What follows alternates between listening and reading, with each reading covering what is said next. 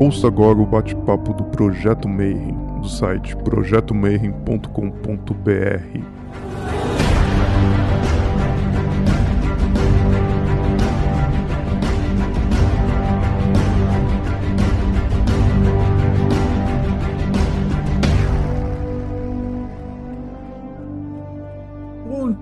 para quem é de bom dia, boa noite, para quem é de boa noite, boa tarde, para quem estiver assistindo isso daí depois lá no YouTube. Você está no Bate-Papo Mayhem. Então, esse ano a gente vai fazer nossas reuniões virtualmente, né? Rodrigo está pedindo aqui, se você estiver no YouTube, dá já o seu like, o seu joinha, o sininho e essa tralha toda de YouTube. E hoje a gente vai falar um pouquinho de um banda, mas um banda bem raiz. E para isso eu convidei um irmão de maçonaria, Pai de Santo há mais. Era 40 anos, 10 anos atrás, que ele tinha o terreiro tudo. Né? Valdir Persona.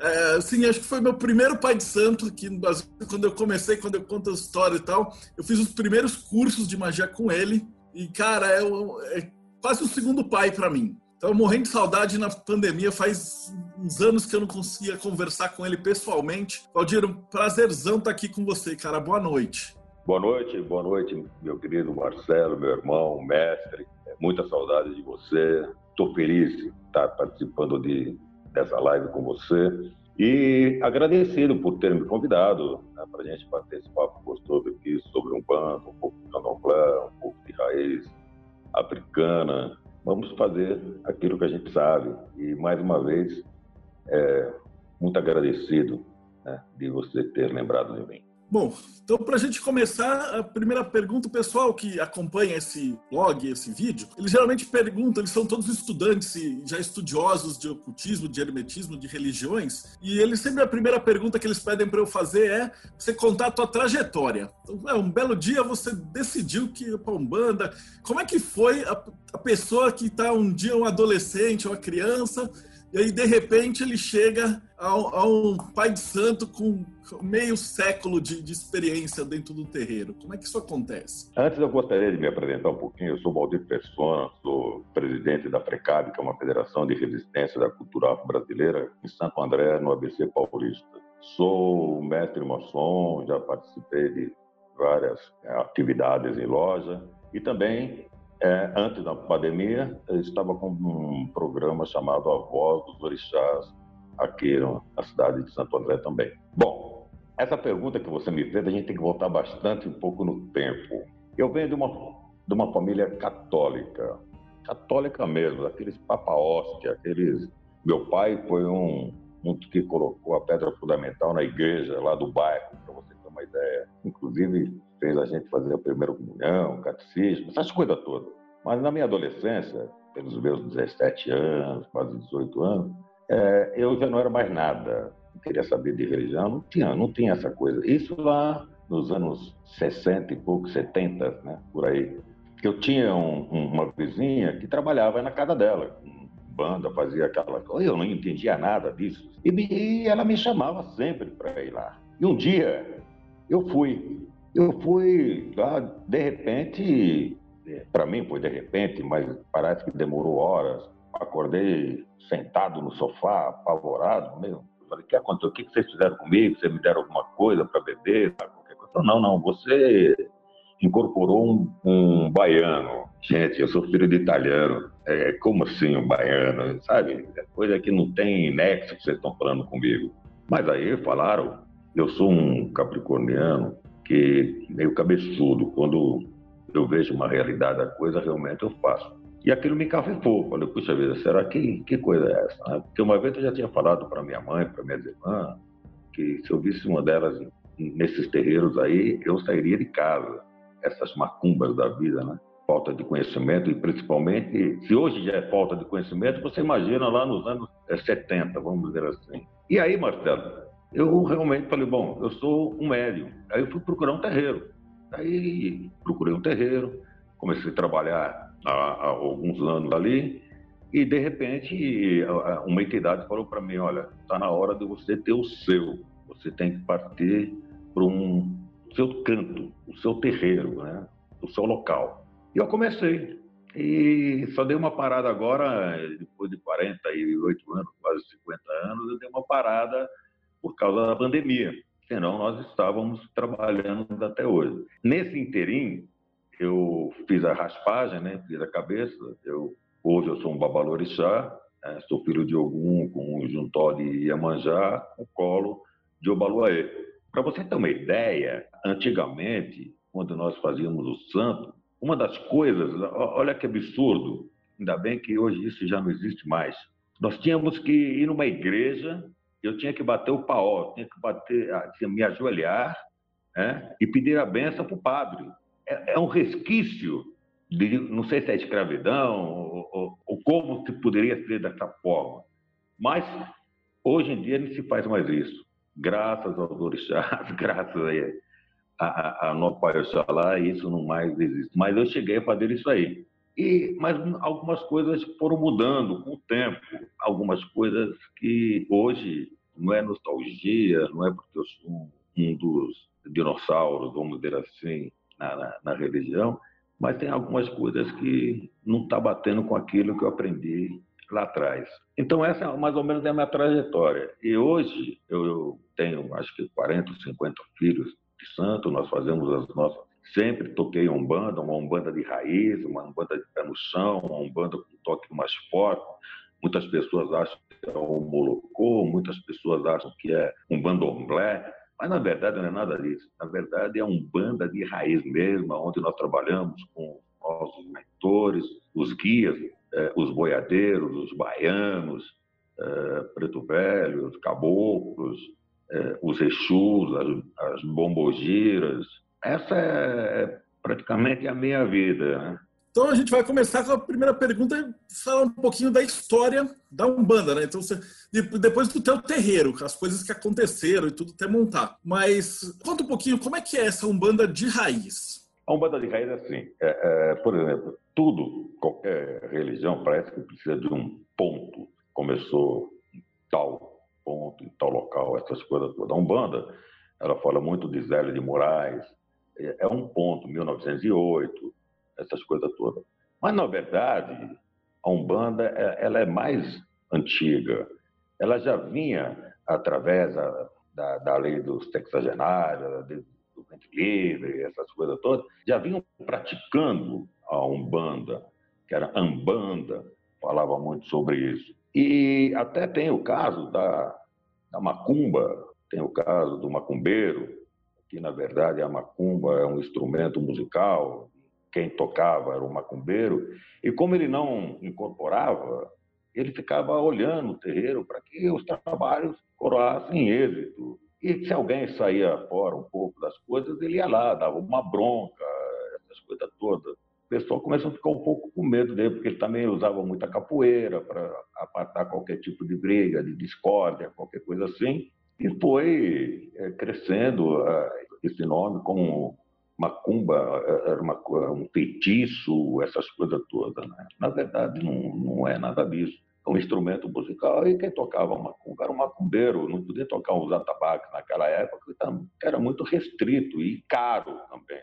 Tem que ver essa parte também. Por isso, a Umbanda ela é muito mais antiga do que essa Umbanda que, que foi iniciada pelo Zélio de Moraes pé no chão, é, é, de, de, de, raiz, que a gente chama, Marcelo, porque se você analisar a Umbanda, ela, ela é uma função, uma junção de, de cinco religiões, né? mas a que predomina mais é a, é a de matriz africana. Né? Tem o catolicismo através de santos, né? através tem os ameríndios, que é através das ervas, né? do charuto, da fumaça, é, tem os pontos riscados, que, que são coisas do Oriente, essas coisas todas. Mas o âmago da coisa né, é de matriz africana. E ali é, o ritmo, ele é um ritmo mais pungente, um ritmo mais forte, e é aquilo que a gente faz até hoje. Agora, é, tem alguns templos de Umbanda que trabalha de uma forma mais cadenciada, né? leve, vamos dizer assim. Por isso que a gente chama a Umbanda de raiz, que é coisa que eu aprendi lá atrás, e vai, logo, logo vou fazer 50 anos de templos abertos, né? E continuo fazendo isso aí. Maravilha. E como, quando você chegou e foi, virou médium, então quem que era o teu pai de santo na época? Como é que foi o teu desenvolvimento mediúnico, as tuas entidades? Fala um pouquinho delas. Então, uma, uma das coisas que é, é, importante as pessoas entenderem que todos os médiums, né, todos, inclusive os filhos, seja de um pai ou da mãe, um babalorixá, um dirigente espiritual, também precisa, não importa a idade dele, não importa, por exemplo, o meu zelador de santo, ele cufou há uns dois ou três anos atrás, mas eu já estou à procura de, de uma outra, porque é, é, é o ciclo, tenho que fazer isso. Eu sou pai, mas eu tenho que ser filho também. Eu tenho que aprender a todo dia e tenho que ensinar todo dia. Nessa questão, da gente fazer esse tipo de, de, de fundamento, existe uma forma de fazer através de oferendas, através de, de, de, quando eu procurei o terreiro, procurei o Pai Santo, aí existe na Umbanda um tempo de preparo. Só que no meu caso, por exemplo, foi uma coisa assim que foi vindo um atrás do outro já é, de uma forma já dando ponto. Quando a gente fala dando ponto, ponto riscado, o ponto riscado ele é o RG do guia. É ali ele diz o que ele é, o que ele faz, a força dele, é, quais são os orixás que, que ele é, trabalha, né, para quem ele trabalha. E então já foi feito tudo isso, foi seguido, foi uma coisa assim espantosa. Eu comecei a acreditar dessa forma. E infelizmente, sempre falo isso nas palestras que eu dou, nos cursos que eu dou, infelizmente eu sou um médium inconsciente. Eu não, consigo, eu não posso trabalhar sozinho, eu não tenho é, como trabalhar sozinho, porque o médium inconsciente ele está à, à mercê da quem está na frente dele, sabe? O consulente, as ideias fogem. Então, quando o médium é consciente, ele tem essa disparidade de fazer sim ou não através do próprio guia, conversar com o guia dentro de um, de um núcleo espiritual rápido, é, coisas de, de, de, milésimos de segundo, se aceita ou não. Então, é, é, essa, aí continuei naquele tempo até chegar um, uns três, quatro anos, parece, é, e aí abri o meu. E aí comecei, não parei mais. Aliás, parei agora por causa dessa pandemia. Você já começou lá em Santo André, já é no lugar onde ele estava? Não, não, não, não. Eu fiquei 25 anos né, na Zona Leste. Né, eu morava na, na divisa de São Gaetano com São Paulo, que era Vila Prudente. Então, o meu tempo era ali, na Vila Califórnia. Né? O nome do bairro era Vila Califórnia. E eu fiquei 25 anos ali. Quando eu mudei para Santo André, eu, até infelizmente, um, um amigo nosso faleceu agora, esse convite aí, que era um dirigente espiritual também, que o templo dele fica em São Gaetano, ele que me arrumou esse local. E eu estou lá até hoje, né? Mas, sei lá, vinte e poucos anos também. É que chega uma hora, Marcelo, que a gente para de contar, sabe? Vai embaralhando um pouco os anos, né? A gente já está com algumas perguntas mas acho que a gente pode conversar dos orixás primeiro. Eu tenho uma pergunta principal aqui para você, senhor. O que, que é magia? Qual é a tua definição de magia? A magia é muito. O nome é pequeno, mas é a coisa é muito complexa. É, magia é tudo aquilo que você pode modificar, tanto para. Eu vou usar a palavra bem e mal aqui, mas na nossa religião isso não existe. Né? É, aquilo que você está pensando é você. Aquilo que você pede é você. Você é responsável pelos seus atos e por aquilo que você pede. Então, se é um bem para um ou mal para outro, depende da circunstância que você está, depende do ângulo que você está. Isso é muito relativo. Então, a magia é a transformação de algo visível, palpável, alguma coisa que é, traz dentro da sua energia aquilo que você espera dela. Agora, tem muita fantasia em cima de magia, tem muita fantasia em cima de dirigente espiritual, pai de santo, mãe de santo, né?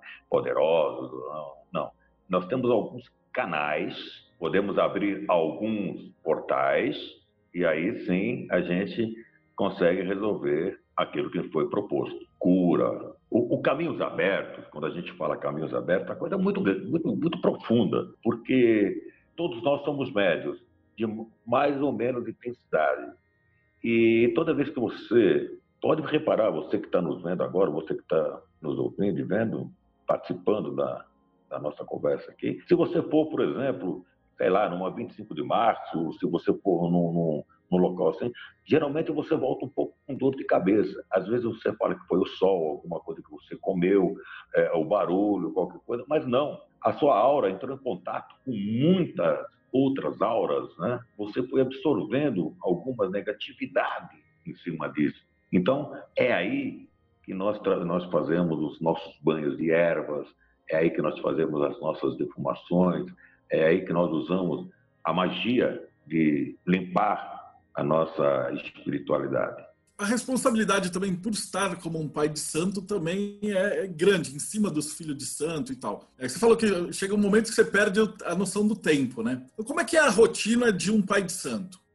Um babalorixá, ele tem que estar preparado psicologicamente para aquilo que, que, que seus filhos o procuram. Porque muitas vezes o ser humano ele é, é um pouco ingrato. As pessoas falam que o ser humano ele, ele, ele vive em bando, né? ele não consegue viver sozinho, mas na verdade aquilo que você quer é só para você, para o seu umbigo.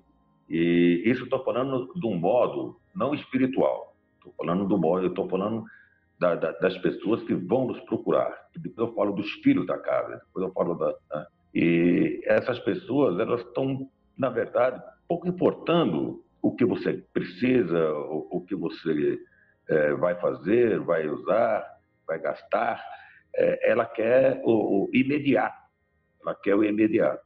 E aí, muitas vezes, eu, no caso, já tenho essa liberdade de, de falar, olha, não vou fazer isso, não vou fazer aquilo, vai procurar outro canto, vai fazer outras coisas, que eu já cansei de fazer isso, não vou fazer mais. Para os filhos da casa, a responsabilidade é muito grande, porque você tem que é, plantar a semente, porque o, o intuito da, do ciclo é que algum desses filhos tenha o seu próprio tempo, para dar continuidade à nossa religião e religiosidade.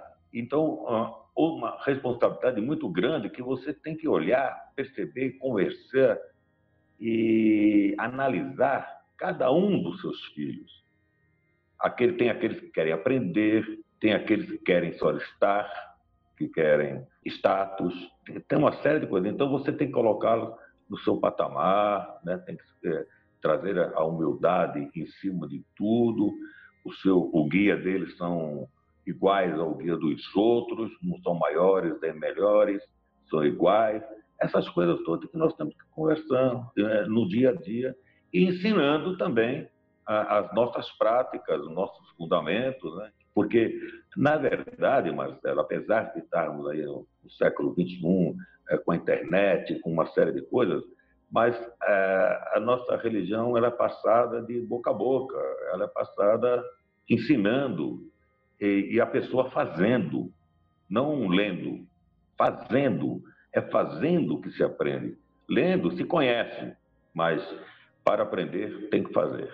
Isso é uma dúvida que a Quaresma colocou, né? Se existe algum livro sagrado ou respeitado pela maioria dos umbandistas como sendo uma fonte, ou é muito individual, não é? Cada pai de santo, ele, ele tem, o cara dirigente, ele vai ter a sua maneira de enxergar essa umbanda. Aí é que está. A forma que você traz o seu templo vem é, geralmente de um guia-chefe, né? Vem de um guia. Quando eu falo guia, eu estou me referindo ao espírito daquele que é, ou, é um baiano, ou é um, um boiadeiro, ou é um caboclo de algum.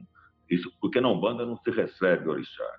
Né? Se recebe, são, são seus caboclos que trabalham na linha dos orixás. Né? Então, são eles que comandam o terreiro. Então, eles começam a trazer aquilo que, que é necessário para aquele local, para aquele filho, né? para aqueles filhos. Então, não existe um livro, mas essa diversificação também é importante, porque ela faz com que exista uma evolução dentro da Umbanda. Tem algumas vertentes, que nem aquela do final do Rubens Saraceni, os magos, que as pessoas aprendem de, uma forma. Tem a, a, nossa vertente, aquela que eu, que eu participo, daquela que eu bebi essa água, né? É, que é a de raiz, que é essa que eu vou passar, que eu estou passando para os meus filhos. Já tenho a, a, até as pessoas que um dia o dia que te deram a passagem, já tenho quem vai comandar o templo. Então está tudo encaminhado dessa forma. Mas não temos nenhum livro e nenhuma forma certa. É porque se você analisar cronologicamente ainda, a Umbanda é um bebê, né? A Umbanda tem nem 200 anos, 250 anos, se tiver no máximo. Então ela vai precisar de um pouco mais de tempo para fazer os seus dogmas, né? O Brasil é muito grande. Se você falar de Xangô em alguma região do norte, é Umbanda. Se você falar de um Omolocô, é uma Umbanda. Sabe? No Rio de Janeiro, é, é um banda diferente de São Paulo, São Paulo do Rio Grande do Sul. Hoje estão trazendo, já estão de volta as Jurema, os juremeiros, que trabalham já é, na linha do mestre Zé Pilintra. Não é bem dessa forma que as pessoas conhecem, mas é, eles estão voltando, estão sendo novamente é, trazidos por aqueles que, que vieram do, norte, trazendo a Jurema Sagrada, o cachimbo sagrado, e se não tem um livro, pelo menos a gente percebe que a gente visita vários terreiros, mas os orixás, a manifestação deles é sempre semelhante em vários terreiros. Né? Então, aproveitando que a gente tem muitos é, leigos também assistindo esse programa, eu queria que você falasse um pouquinho sobre cada um dos orixás, os principais, para o pessoal ter uma ideia de como é que isso funciona. E aí depois eu vou te perguntar dos, dos caboclos. Você falou que não incorpora orixá. Então, primeiro vamos falar um pouquinho dos orixás e depois a gente fala das linhas, pode ser? Bom, como eu já falei para você um pouco, agora a gente entra um pouco no, no candomblé. É, porque na Umbanda, ela, ela, trabalha com os caboclos dos orixás. Se você vai num templo de Umbanda, por exemplo, quando o pessoal está trabalhando com Ogum, na verdade eles estão trabalhando com os caboclos de Ogum. É onde eles dão passe, eles fumam, eles conversam, eles é, é, energizam as pessoas. O orixá não. O orixá, ele não fala, ele só dá o seu ilá, ele vem dançando, é através da dança ele mostra o que ele é. Nós temos uma coisa chamada xirê, que é o início do Exu no candomblé, é um orixá, diferentemente da Umbanda, e termina, que é o início. O Exu é o início, é o começo, é o infinito. E terminamos com Oxalá, que é o final, é aquele que vai te levar para o outro lado, vamos dizer assim, aquele que vai te acompanhar na sua passagem. Tem, tem Oxum, tem Ogum, tem Xangô, cada um, através dos seus toques nos atabaques, demonstram a força na dança, é, no xirê. Geralmente o pessoal que está assistindo, eles não entendem. Tem muita gente que entende, mas tem muita gente que esse vídeo vai ser o primeiro contato deles com banda. Então, eu vou te perguntar, aproveitando, qual que é a tua opinião, assim, para falar um pouquinho das, das qualidades principais, né? Porque quem está escutando pode virar e falar assim, eu não tenho a menor ideia do que é o Moshum. É desmistificar também, né? Dar uma, uma idealizada de, do que, que é cada um deles. Ogum. Ogum, ele é um, um orixá guerreiro, ele é um tem a sua característica com o ferro, é, com a metalurgia. Temos Iemanjá, diferentemente dessa Iemanjá que as pessoas olham assim e vê aquela moça bonita, cabelos compridos, né, branca, é, esquece que o panteão é africano, esquece que todos os orixás são negros, né? Iemanjá é aquela que é, Oxum, ah, deixa eu começar na Oxum para depois chegar a Iemanjá. Oxum, ela é aquela que na hora do parto, ela acompanha o parto, é ela que traz a vida para as pessoas. Então, quando é, uma pessoa está a, a, a dar luz, é, é o Xum é que está comandando naquele momento, está vivendo naquele momento. A partir do momento que essa criança nasce, ela entrega para Iemanjá, que são a, é a mãe de todos os orixás. Então, é Iemanjá que vai criar. Então, essa é, temos a Omulu, o Baluaê, que hoje muita gente nem conhecia, mas hoje venera de todas as forças, porque ele é o Deus da peste, é o Deus da cura, é o Deus da doença, é o Deus que não que traz, mas daquele que leva. Existe essa diferença. Não é o orixá que traz a doença, é o orixá que leva a doença. Então, através dos seus daburus, que são as pipocas, né? que, através da sua palha, através de sua dança, ele realmente ele limpa os ambientes, ele, na fé dele, é, as pessoas se curam através dos ebós, através é, das rezas, das cantigas. Xangô é a justiça, Xangô é aquele é, homem que é da justiça, que é tudo certo, que é tudo nas formas que realmente a coisa acontece, doa quem doer, não, não existe a mentira, não existe a falsidade, não existe simplesmente o malogro, mas o, o Xangô está ali firme e forte na justiça e na verdade.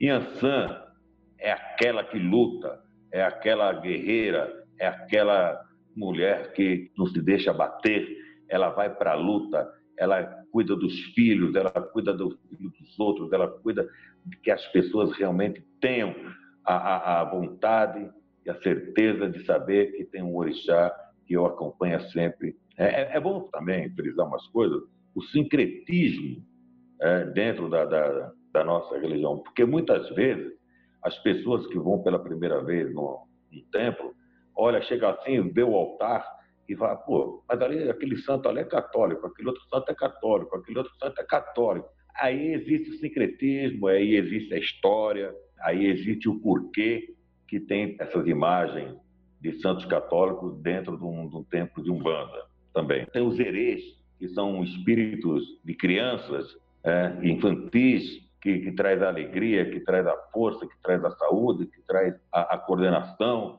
Então, tem toda essa. É o xirê que a gente fala. E terminando em Oxalá, que é aquele que acompanha na sua passagem, para que você tenha uma passagem tranquila, sossegada, nesse, nesse seu momento de passagem. E esses são os orixás. Só que na Umbanda não se incorpora orixá, se incorpora a linha de trabalho, né? Então, quais e... seriam essas linhas de trabalho?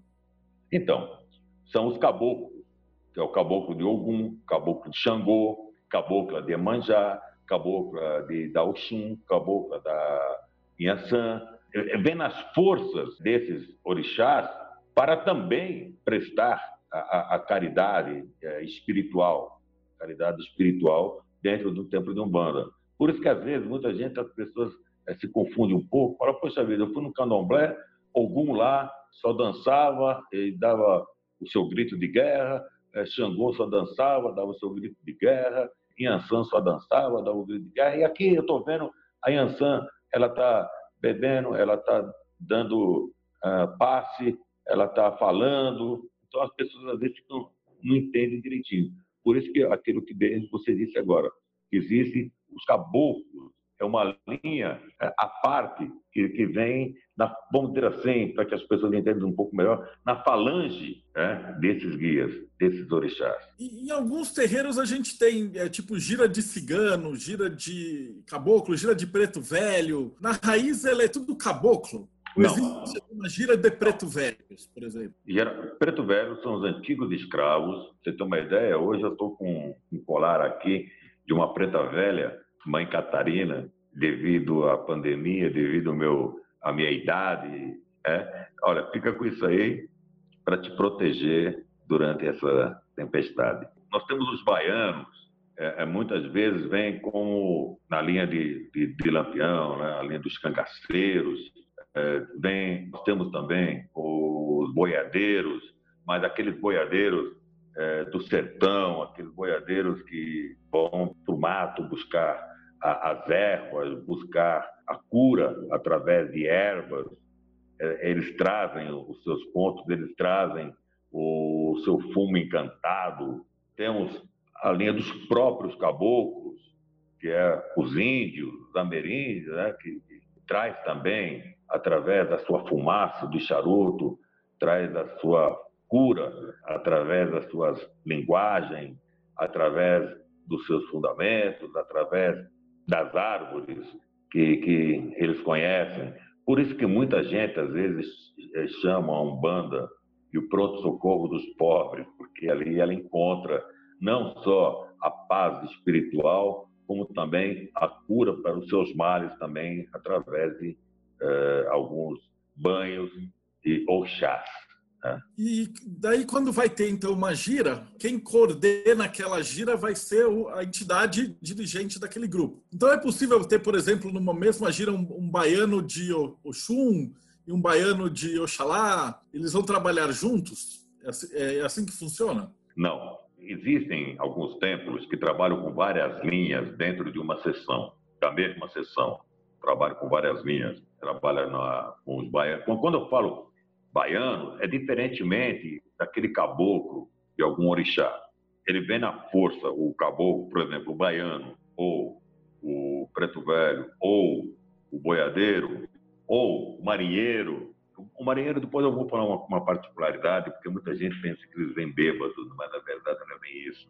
Eles trazem aquilo que, dentro do fundamento do orixá, é, o que a pessoa precisa, porque o orixá não pode falar. Ele não fala, ele não, não, não é o momento dele ali, e nem o local dele ali. Mas ele tem as suas falanges, ele tem aquele que eles possam mandar naquele coisa. Então, existe é o equilíbrio que o ser humano precisa dentro da espiritualidade. Os marinheiros, é, se alguém já que está nos vendo aqui ou participando já sabe que parece que vem aqueles bêbados, né? Que eles vêm tombando para cá e tombando para lá, mas na verdade o que eles vêm fazendo é, é reestruturando o, o, o próprio é, médium através da espiritualidade. Porque o que acontece é, quando o médium volta assim, os guias já levaram muitas coisas, mas de repente pode ficar alguma lava astral dentro de, de, da aura dessa pessoa. É onde, por exemplo, que um marinheiro, um marujo, ele vai fazer com que esse reequilíbrio né, faz com que o médium tenha mais forças para continuar trabalhando espiritualmente para o que der e vier, porque você nunca sabe o que vem na tua frente. É, o guia nunca vai saber com, o que, que a pessoa está sentindo antes de falar com a pessoa. E tem aquelas possessões, tem, aqueles, tem aquelas pessoas que já entram caindo, ali é, tem que fazer algum descarrego, fazer um transporte, a gente chama de transporte, transportar aquilo que está de ruim nessa pessoa para os médios, e os médios é, dão o fim nisso através dos guias dele. Então, existe uma cadeia é, trabalhando para cada pessoa que vai num templo de Umbanda é, fazer um, uma consulta. Eu estou com uma pergunta do Felipe que, na verdade, é legal e ela vai dar um link já para a gente falar da FRECAP um pouquinho. Felipe Barros ele fala assim: cresci num terreiro de umbanda bem tradicional de Belo Horizonte e aprendi muito sobre a religião e sobre os caboclos da casa. Depois de um tempo, o terreiro abandonou os atabaques, a festa de Cosme e Damião, colocou o momento de chegada dos caboclos em um local reservado e começou a adotar muitos conceitos do kardecismo. Agora eles têm imagens, algumas músicas somente, mas no lugar do terreiro cheio tem uma palestra com o livro dos espíritos. Você sente que existe essa conversão em outros terreiros de umbanda do país? Não, pelo que eu entendi, esse templo ele passou de Umbanda para Cadecista, não é isso? Família Branca. É? Isso.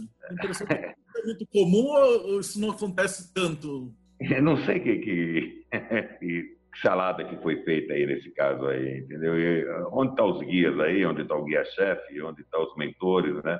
Onde é que ficaram nesse ponto? Porque eles não vão vir numa mesa, um caboclo, um preto velho, um baiano, um boiadeiro, é, um erê, cosminho, que a gente chama de cosminho, é um exu, é, uma pombogira, não vai vir nessa, numa mesa cadecista. Não sei por que, que ele fez isso.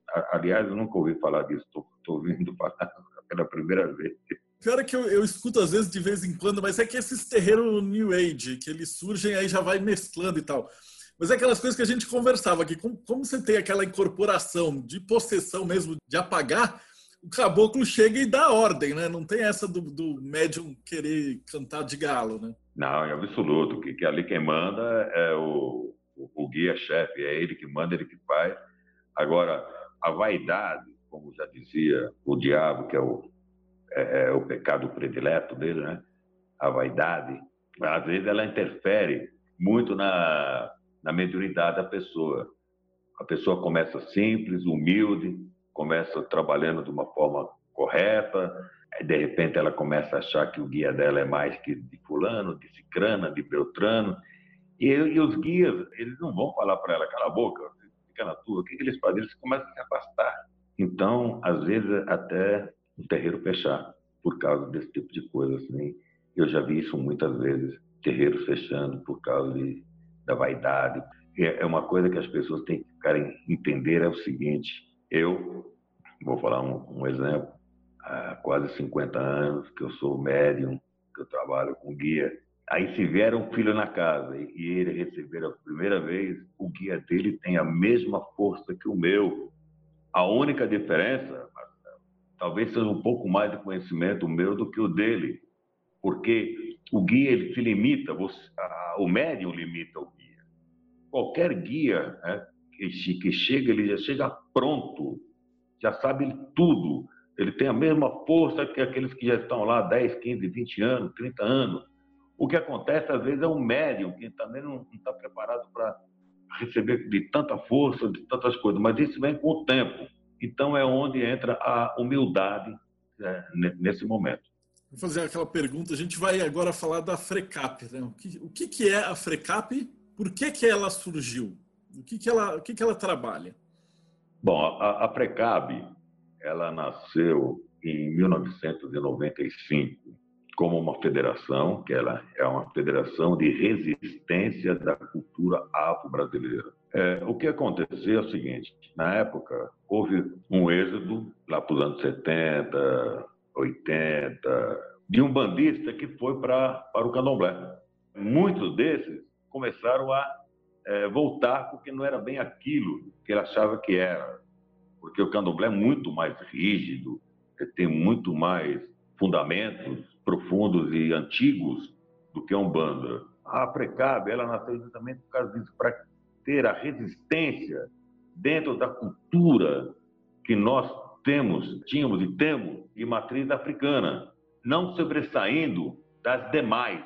Então, tudo aquilo que for dentro da capoeira, dentro do jongo, dentro da, dessas atividades que, que veio da África, nós incorporamos dentro da Precab. E ela também tem os seus tempos afiliados, né, que são todos é, afiliados dentro da, da Precab, perfazendo assim um número maior de, de pessoas que consiga trazer e manter a nossa identidade umbandista nos conforme. É, essa é praticamente essa a história. Hoje nós temos também uma ONG, que é a ARCAB, que é a Associação de Resistência da Cultura Brasileira, é onde também nós procuramos ajudar os nossos irmãos menos favorecidos e também trazer a cultura para dentro do templo. O Bumba Meu Boi, a capoeira, é, que é, de uma forma ou de outra está interligada com as religiões de matriz africana. Tem uma pergunta aqui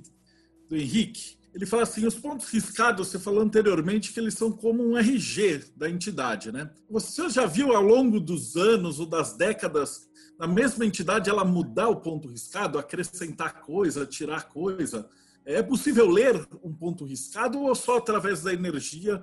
Um pai de santo consegue, olhando para o ponto de riscado, é, através dos símbolos, conseguir dar a ficha da, da entidade? Existem duas formas aí para você ver o ponto riscado. Primeiro, o ponto riscado, mesmo o dele, o original, o RG, aquilo que eu falei no início, ele vem através de um, de uma, de um fundamento, de uma guia, de uma gira eh, em particular, e ele traz o ponto original. Então, um exemplo: duas estrelas, três cruzes, uma montanha, isso aí. Um exemplo, aleatório que eu estou falando. Isso aí. Esse é o, o RG dele.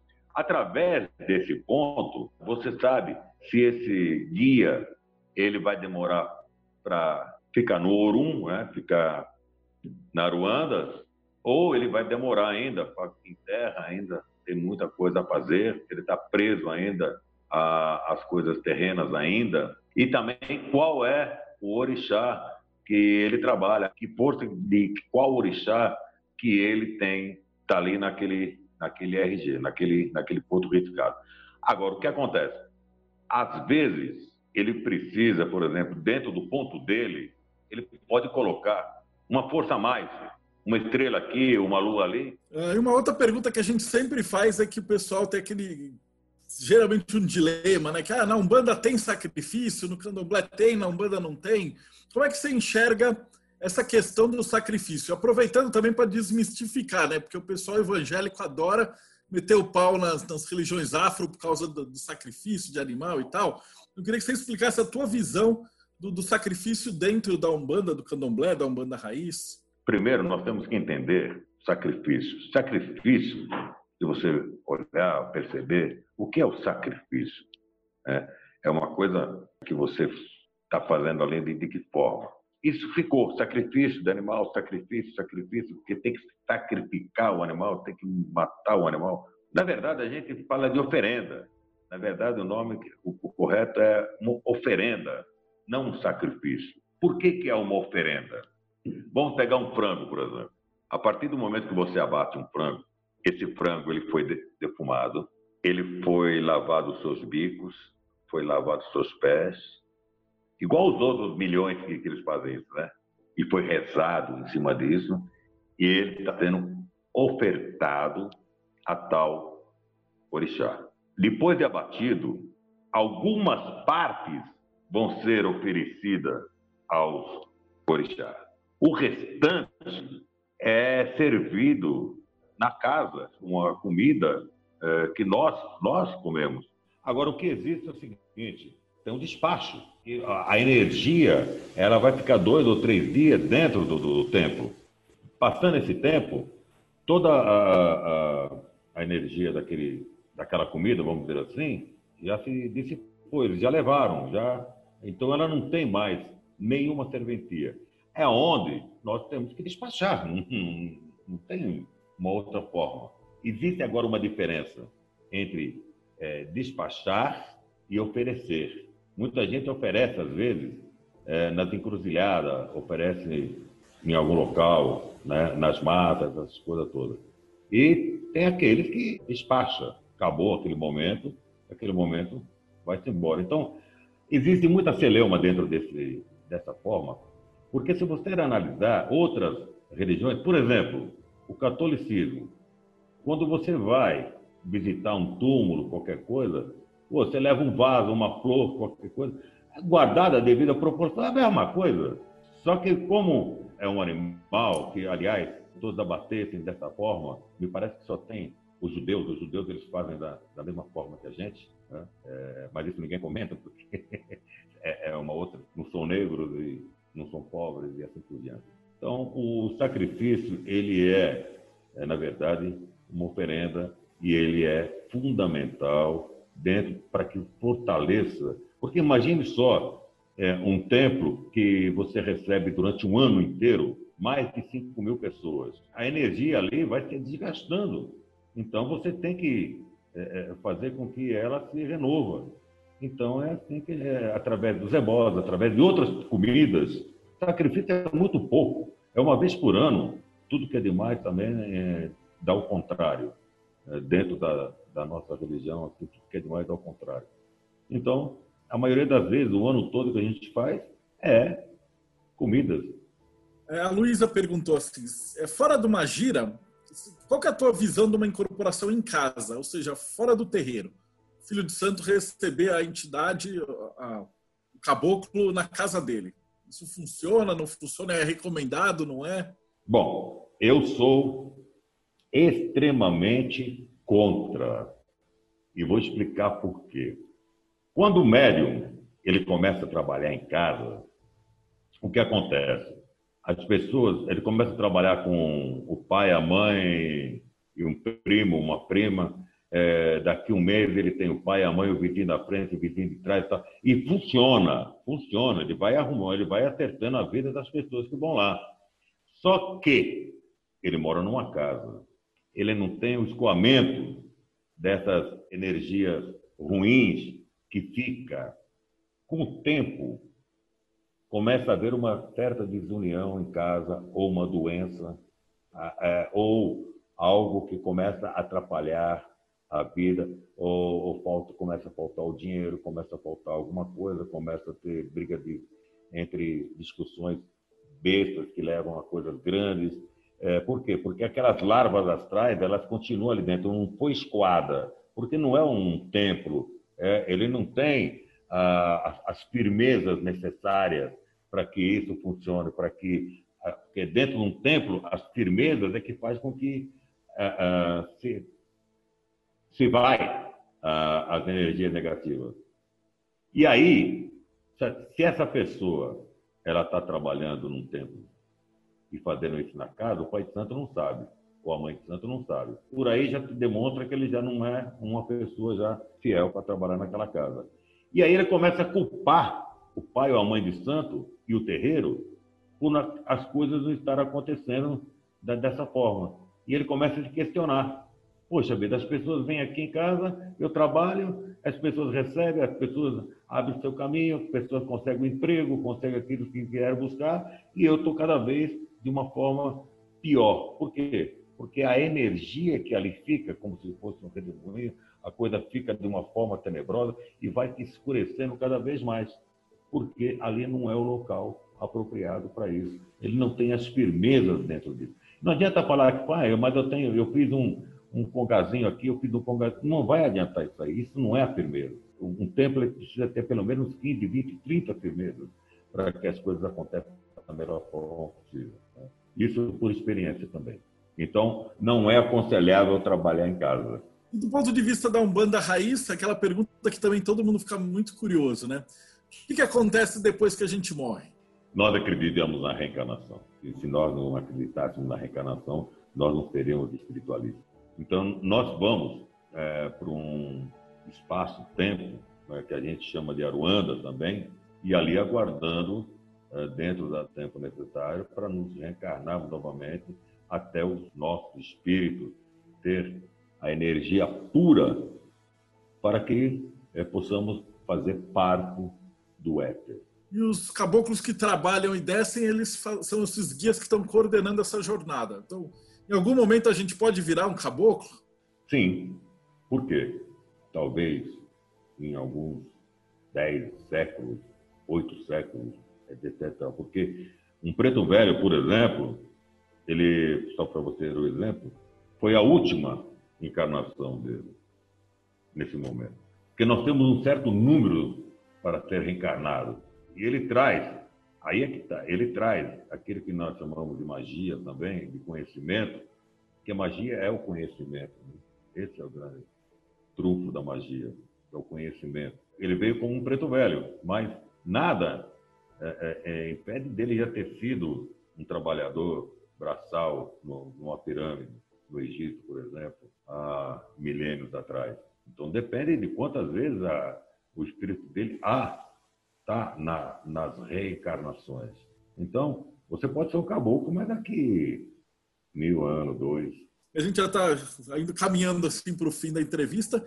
Queria pedir a tua opinião, assim, se você deixasse uma mensagem para esse pessoal que está começando agora, para a busca espiritual e tal. Que conselho que você gostaria que o Valdir de hoje desse para aquele Valdir lá atrás que está começando numa busca espiritual? Que conselho que você gostaria de ter ouvido? Primeiro, não vamos no canto da sereia. Quando a mediunidade bater, quando você vê que realmente precisa fazer um, um trabalho espiritual, que a sua o seu, sua estrada espiritual está dentro de um templo de umbanda, procure saber é, primeiro quem é ah, e quem são as pessoas que você vai conviver é, espiritualmente ali naquele local. Tenha humildade de aprender e tenha sabedoria de ensinar.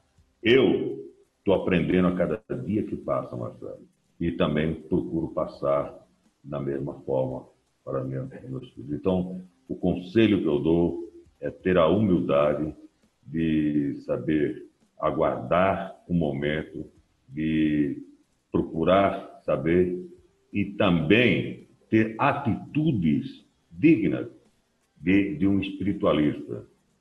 Não é só necessário fazer uma ajuda para um irmão ou, ou, ou para um desconhecido, mas é saber de você.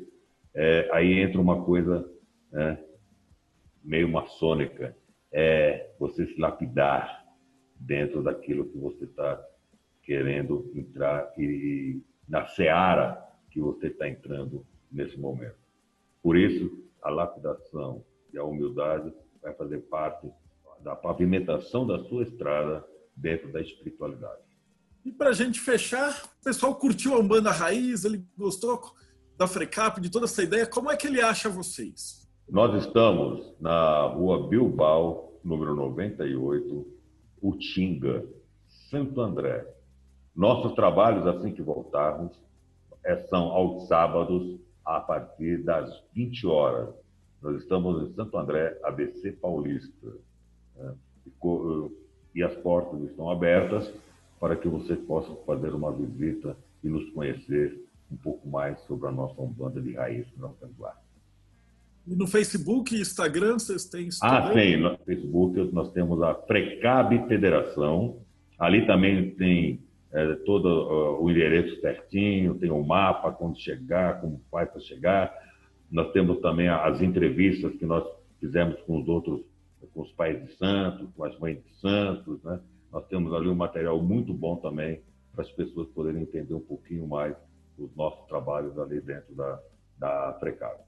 eu só tenho que te agradecer muito, foi muito legal. Esse bate-papo estava também morrendo de saudade. Bom, pessoal, muito obrigado por ter é, é, estado conosco aqui nesse bate-papo gostoso aqui com nosso querido, meu querido irmão, meu querido mestre Marcelo. Eu ainda chamo ele de garoto. Ele é um garoto que realmente tem uma cabeça excepcional, é uma pessoa inteligentíssima, uma pessoa que está fazendo, vai ficar na história através disso que ele faz aí. Eu agradeço a vocês a participação de vocês, né, as perguntas de vocês. E também, é, se você quiser saber mais alguma coisa a respeito, alguma coisa, é só entrar em contato com o Marcelo, ele entra em contato comigo e a gente vai é, fazer as coisas aí da melhor forma possível. Um grande abraço a vocês, um grande axé a todos vocês que estiveram conosco nesse momento, nessa data de hoje. Axé, axé, axé. E para você que assistiu o nosso vídeo até agora, muito agradecido. Então, novamente, se você não pôs curtir e dar like, essas coisas que eu sempre esqueço, por favor, faça. As informações que o Valdir passou estão aqui na descrição do vídeo. E até o nosso próximo bate-papo Mayhem, cara. Obrigado pela visita.